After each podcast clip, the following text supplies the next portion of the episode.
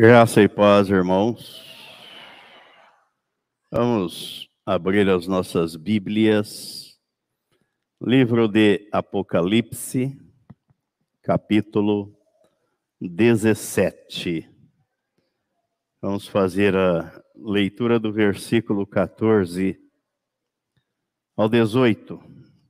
14 ao 18. Pelejarão eles contra o cordeiro, e o cordeiro os vencerá, pois é o Senhor dos senhores e o Rei dos reis. Vencerão também os chamados, eleitos e fiéis, que se acham com ele. Falou-me ainda: as águas que viste, onde a meretriz está assentada, são povos, multidões, nações e línguas.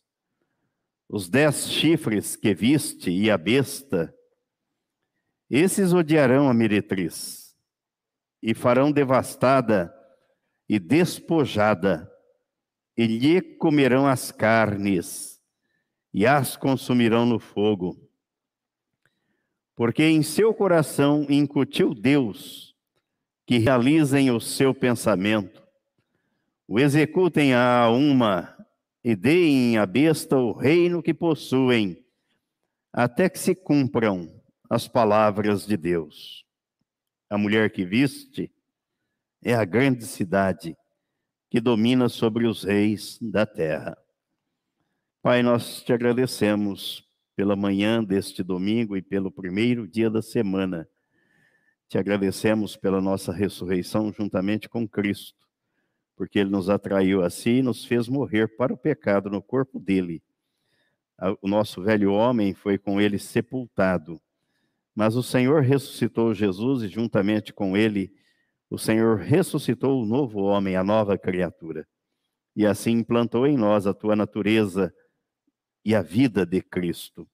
Muito obrigado por esta obra, Senhor, porque não fizemos nada e nada podíamos fazer, mas o Senhor fez tudo por nós. E agora pedimos que o teu Espírito continue a ministrar a tua palavra e nos revelar sempre a pessoa e a obra do Senhor Jesus, para que jamais o percamos de vista nessa caminhada rumo a Jerusalém celestial. E é em nome de Jesus que nós oramos e te agradecemos. Amém a vitória, o triunfo do Cordeiro e da sua igreja, a noiva do Cordeiro. A igreja é o corpo de Cristo, é a noiva do Cordeiro. Então não poderia a cabeça vencer sozinha sem o corpo. Então a igreja é o corpo de Cristo.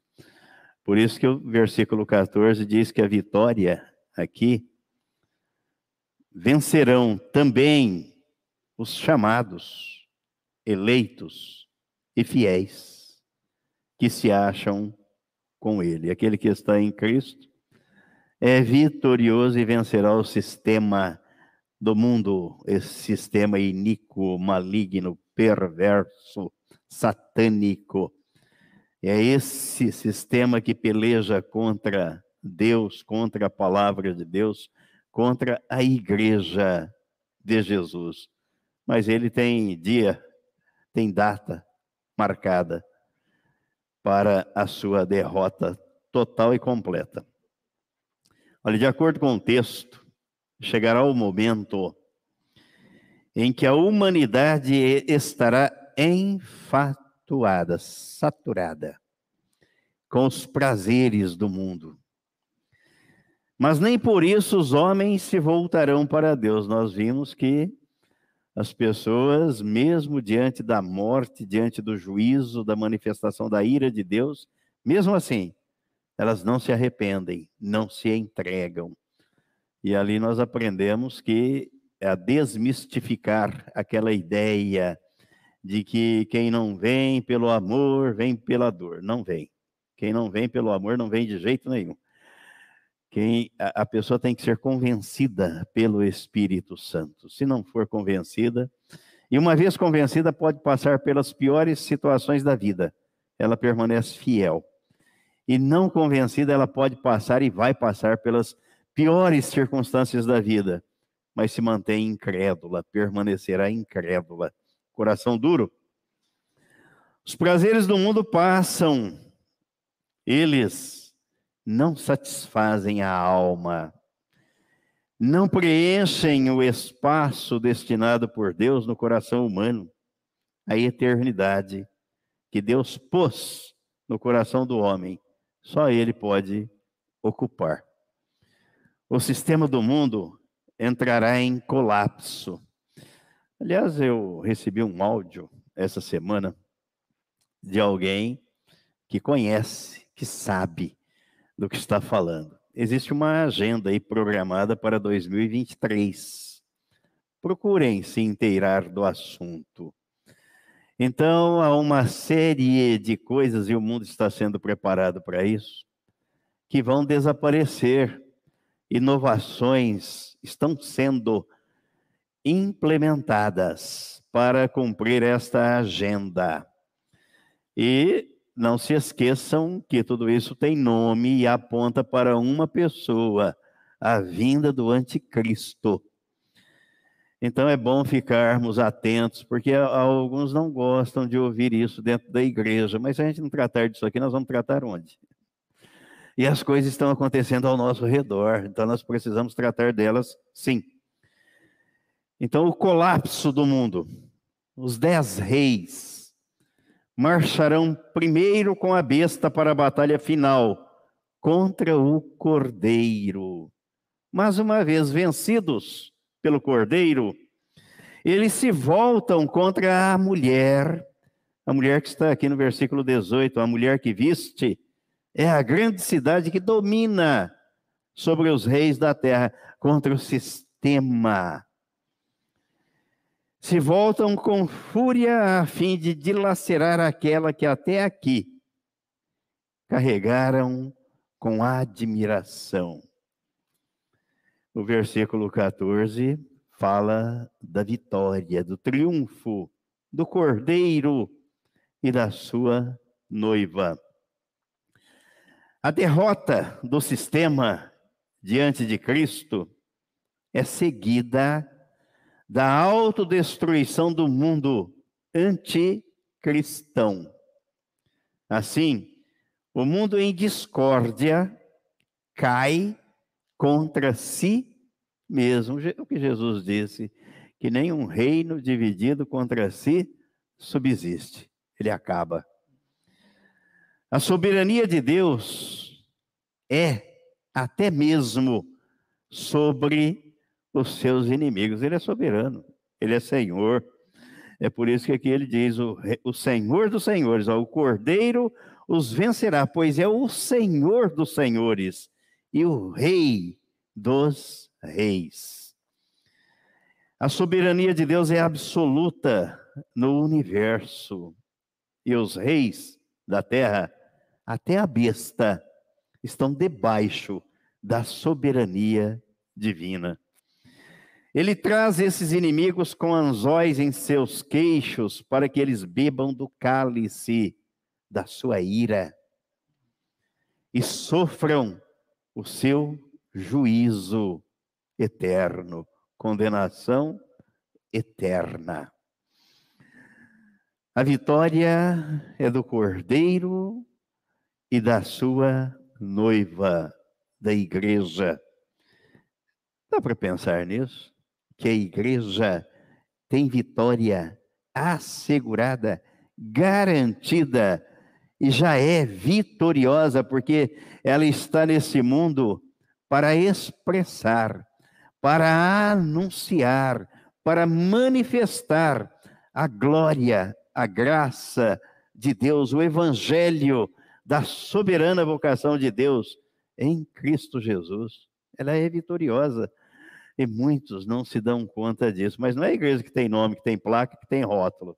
As pessoas sempre a, a, assediam a gente com essas perguntas, não é? Mas qual é a placa? Qual é o rótulo? Qual é a denominação? Mateus 16, 18. A igreja do Cordeiro. O Cordeiro foi morto e comprou com o seu sangue aqueles que procedem de toda tribo, povo, língua e nação. Foi isso que nós vimos aqui no capítulo 5 de Apocalipse, quando meditamos nele, no versículo 9.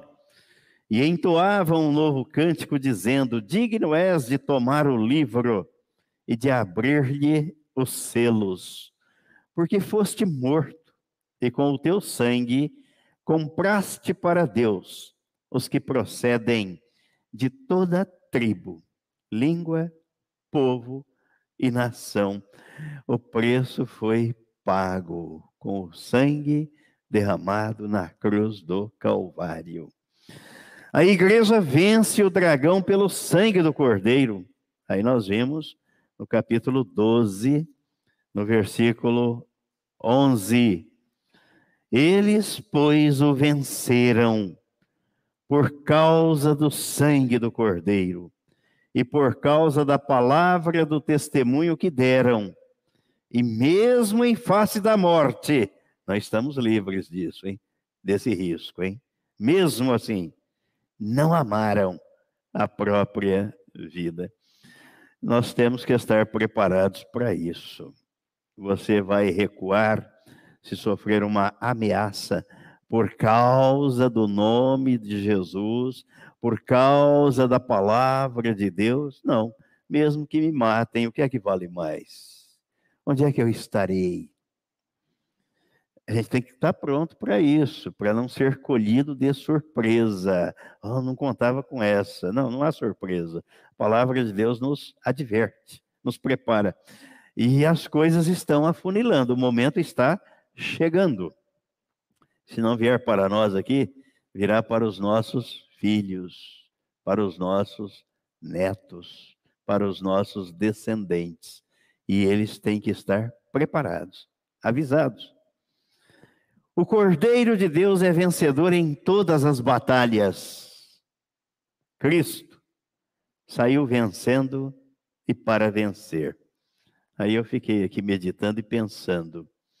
Ele venceu na manjedoura. Quando nasceu, Herodes mandou matar os meninos e ele venceu. Ele não foi derrotado. Ele venceu no Calvário, na cruz. Triunfou sobre os principados e as potestades. Por que seria diferente no desfecho da história? Então ele é vencedor em todas as batalhas. A vitória dele é devida à sua suprema posição, porque ele é o rei dos reis e o senhor dos senhores. Na guerra que estes, o mundo das trevas, o dragão, a antiga serpente, o falso profeta incitam contra Deus, contra a igreja, contra a palavra de Deus, eles serão derrotados. Com o Senhor está todo o poder e toda a autoridade nos céus e na terra e embaixo da terra. Vamos ver aqui o que o apóstolo Paulo escreveu aqui na primeira carta aos Coríntios, no capítulo 15, 15. Os versículos 24 e 25. Ele, aliás, eu vou ler do versículo 20, 20 ao 25, ao 26. Mas de fato, Cristo ressuscitou dentre os mortos, sendo ele as primícias dos que dormem. Vou adiantar o tema da noite. Ele ressuscitou dentre os mortos. Então a morte não é o fim. A morte não é o fim. Ele venceu a morte. Visto que a morte veio por um homem, também por um homem veio a ressurreição dos mortos. Porque assim como em Adão todos morrem, assim também todos serão vivificados em Cristo. Olha o novo nascimento aqui. Ganham vida em Cristo. Nascemos mortos em Adão, mas ganhamos vida em Cristo. Cada um, porém, por sua própria ordem. Cristo as primícias, depois os que são de Cristo na sua vinda. E então virá o fim. Quando ele entregar o reino, ele tem que entregar para o Pai. Ele veio implantar. Se alguém não nascer de novo, não pode ver, não pode entrar no reino de Deus. Ele veio implantar o reino de Deus mediante o novo nascimento, a obra do Calvário. Depois ele tem que entregar para o Pai o reino. Quando ele entregar o reino ao Deus e Pai, quando houver destruído todo o principado, bem como toda potestade e poder. Por isso será necessária a volta dele para consumar, para dizimar, para aniquilar todo o poder das trevas porque convém que ele reine até que haja posto todos os inimigos debaixo dos pés. O último inimigo a ser destruído é a morte. Então a morte não é o fim da ela encerra um ciclo e abre-se um novo ciclo. Mas isso é para a noite, tá? É para a noite. E não haverá transmissão. Será aqui presencial, né? Para a noite, se Deus nos permitir. Sem coação, né? sem qualquer coação. Sem transmissão. Quem ficar em casa não vai poder vir, ouvir. Ele é o Rei dos Reis, o Senhor dos Senhores. Seu nome é acima de todo nome Diante dele todo joelho se dobrará. Quando ele vier na sua glória, vai matar o anticristo com o sopro da sua boca. Haverá transmissão, sim, para os que não estiverem aqui. Os que estiverem aqui na cidade devem participar. Senão alguém vai estar ouvindo e falar: ah, hoje não haverá transmissão do culto, né?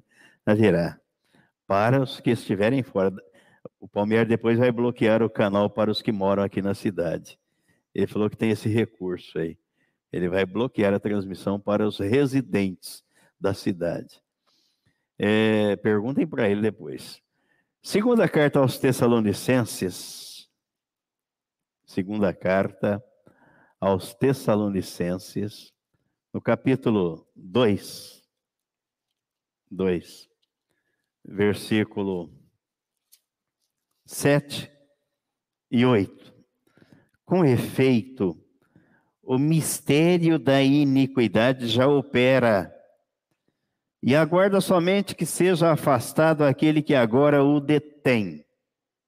Então, será de fato revelado o iníquo, a quem o Senhor Jesus matará com o sopro de sua boca e o destruirá pela manifestação de sua vinda. Um sopro de Jesus será o suficiente para destruir o sistema maligno, iníquo, o anticristo.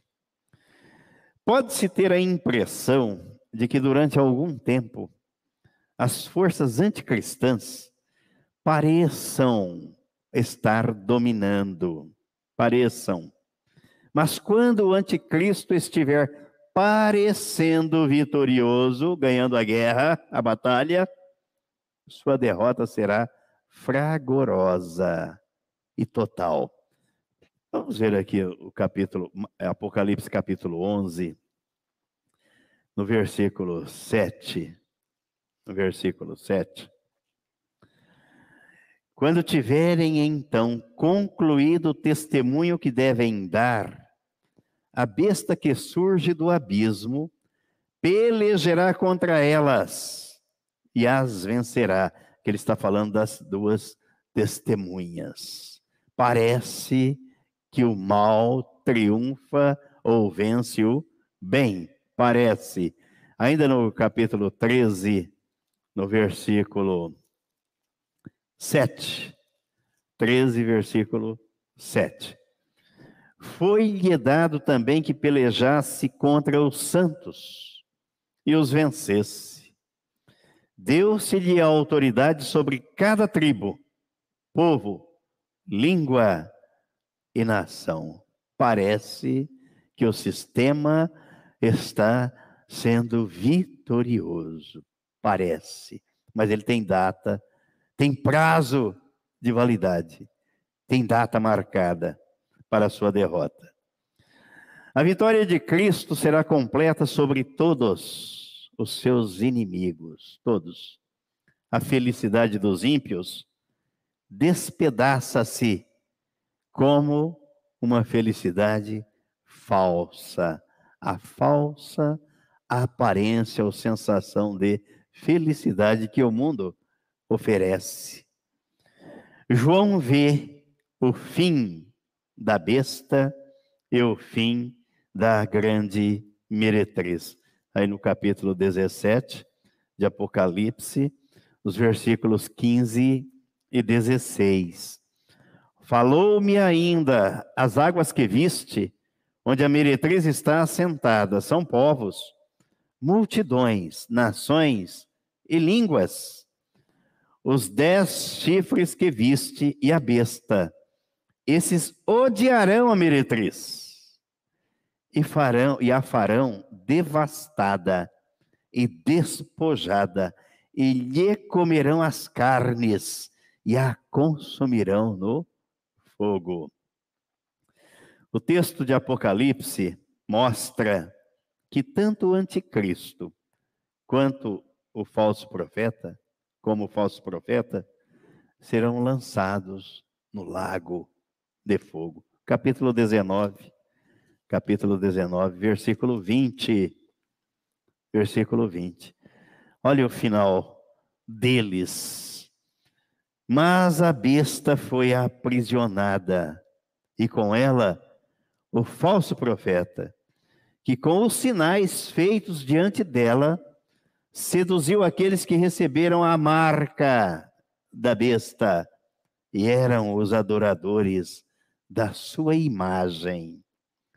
Os dois foram lançados vivos dentro do lago de fogo que arde com enxofre.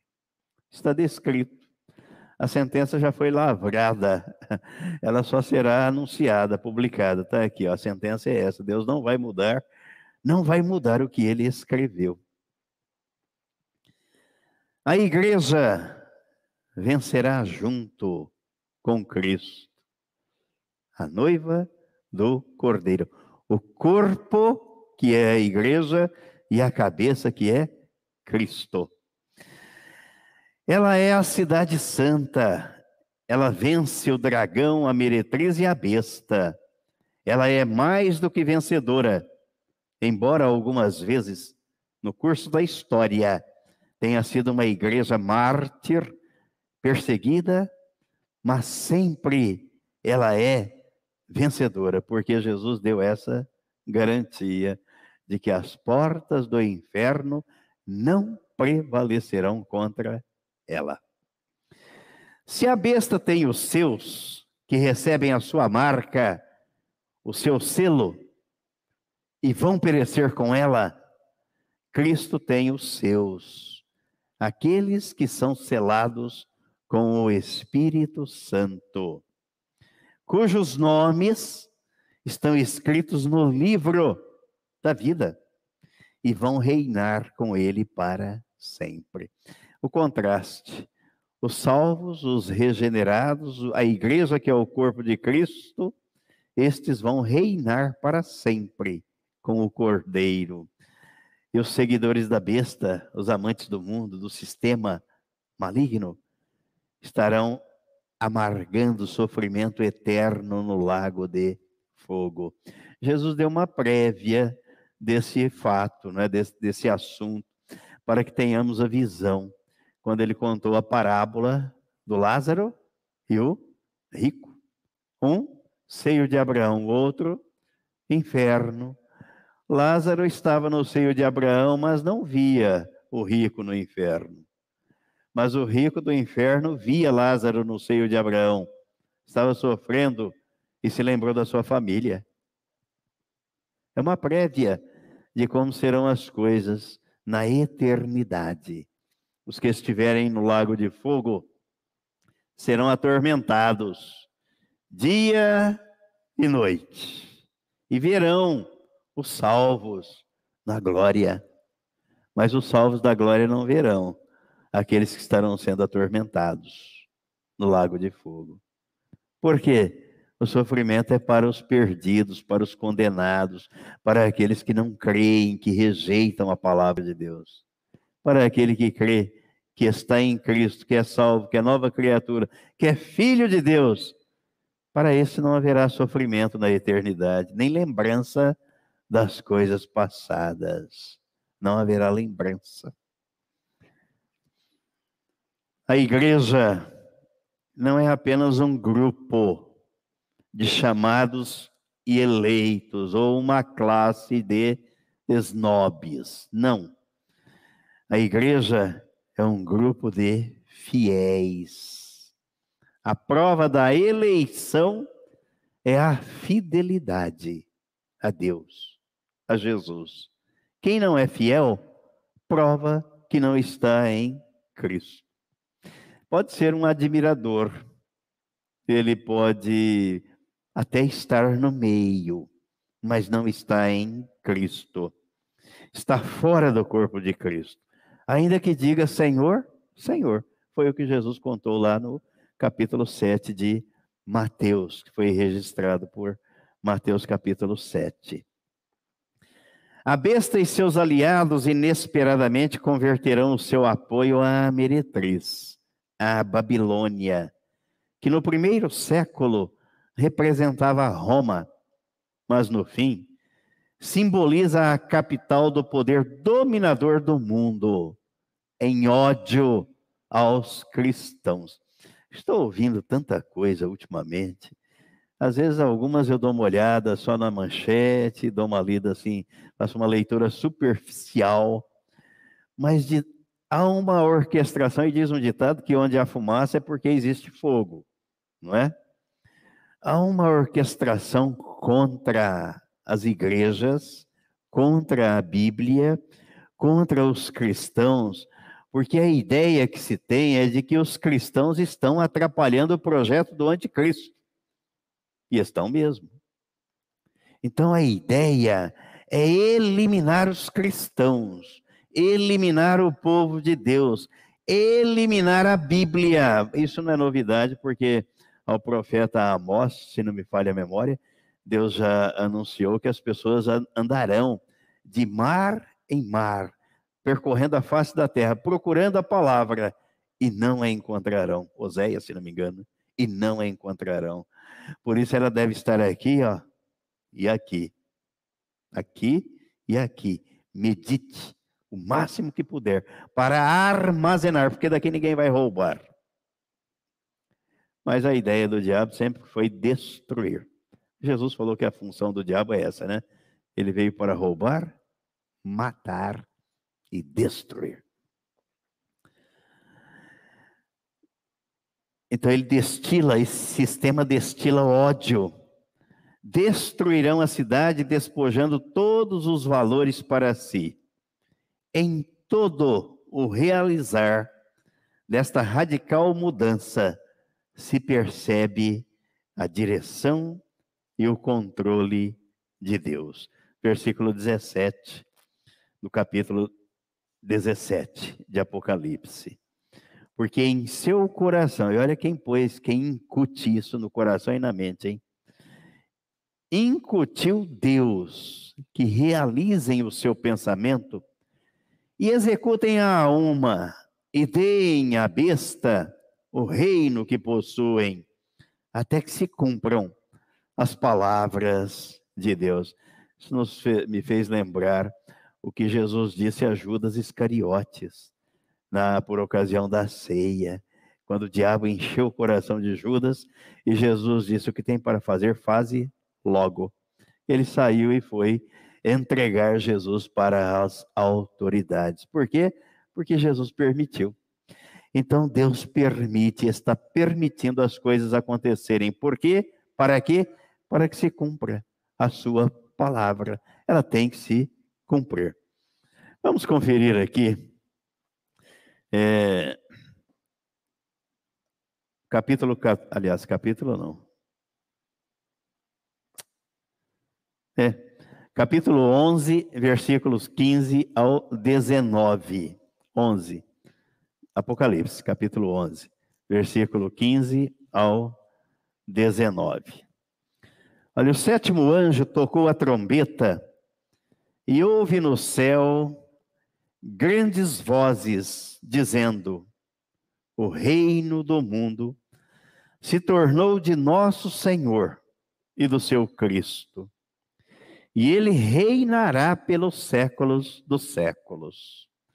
E os vinte e quatro anciãos que se encontram sentados no seu trono, diante de Deus, prostraram-se sobre o seu rosto e adoraram a Deus, dizendo: Graças te damos, Senhor Deus Todo-Poderoso, que és, que eras e que eras porque assumiste o teu grande poder e passaste a reinar. Então Deus não vai permitir que o diabo fique tripudiando o tempo todo. Então aqui o texto está mostrando, ó, com o teu grande poder e passaste a reinar. Deus vai assumir aquilo que é dele por direito, porque ele é o Senhor, ele é o criador. Na verdade, as nações se enfureceram. Chegou, porém, a tua ira e o tempo determinado para serem julgados os mortos, para se dar o galardão aos teus servos, os profetas, aos santos e aos que temem o teu nome, tanto aos pequenos como aos grandes, e para destruíres os que destroem a terra. Dia contado, data marcada, prazo determinado para que isto aconteça. E Deus tem tudo isso sob a sua mão, a sua onisciência, a sua onipotência e a sua onipresença. Está nas mãos dele. O bom é que Jesus disse que essa hora ninguém sabe, mas o Pai sabe, reservou para a sua exclusiva competência. É dele. Capítulo 16. Capítulo 16, versículo 17 ao 21. A sétima trombeta, agora o sétimo flagelo. Então derramou o sétimo anjo a sua taça pelo ar e saiu grande voz do santuário, do lado do trono, dizendo: Feito está. E sobrevieram relâmpagos, vozes e trovões, e ocorreu grande terremoto, como nunca houve igual, desde que há gente sobre a terra. Tal foi o terremoto forte e grande. Uma informação aqui que essa semana eu vi aí um, um vídeo aqui na nossa cidade. Na nossa cidade, hein? Não sei quantos viram esse vídeo. Está saindo fumaça da terra. Viram isso? Viram? Fumaça. De onde é que vem a fumaça aí da terra? Os estudiosos dizem, não é de hoje que eu escuto isso, né? Que nós estamos assentados aqui sobre um grande vulcão, num raio de 200 quilômetros aqui, hein? ele abrange, um grande vulcão.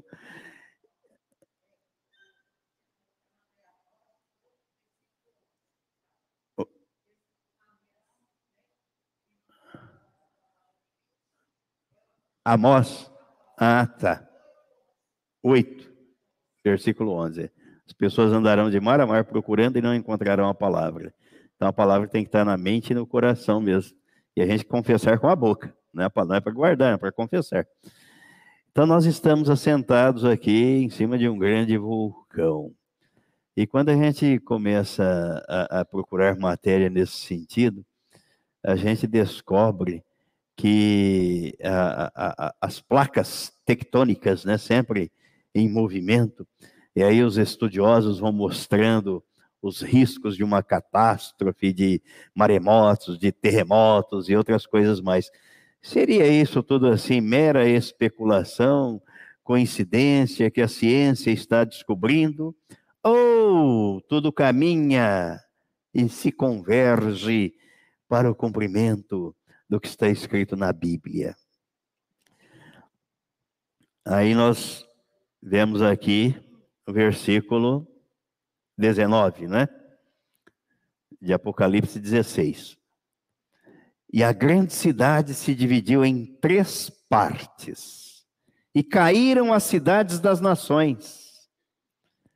Lembrou-se, lembrou-se Deus da grande Babilônia, para dar-lhe o cálice do vinho do furor da sua ira. Já pensou beber o cálice do furor da ira de Deus? Todas as ilhas fugiram e os montes não foram achados. Também desabou do céu sobre os homens grande saraivada, com pedras que pesavam cerca de um talento, 30 quilos. E por causa do flagelo da chuva de pedras, os homens blasfemaram de Deus, porquanto seu flagelo era sobremodo grande. Vamos conferir o texto aí que a minha, minha mamãe está dizendo, eu mencionei aqui, Amós, capítulo 8.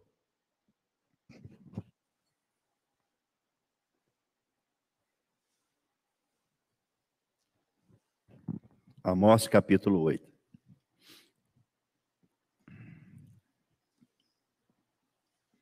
Eu vou ler desde o versículo 4. Eu não gosto de pegar texto pela metade, sabe? E deixar a leitura incompleta, né? E, e já observei que alguns irmãos, quando fazem a leitura da Bíblia, o versículo tem uma vírgula. Quer dizer que continua. O irmão para ali. Vá até o ponto, porque o ponto encerra o período da oração. A vírgula significa é, pausa e há continuidade do raciocínio. Então, na, na, leitura da Bíblia, prestemos atenção nesse detalhe. Tem uma vírgula, até então eu vou prosseguir. Onde é que eu vou parar? A hora que eu encontrar o ponto final. Tá certo? Versículo 4.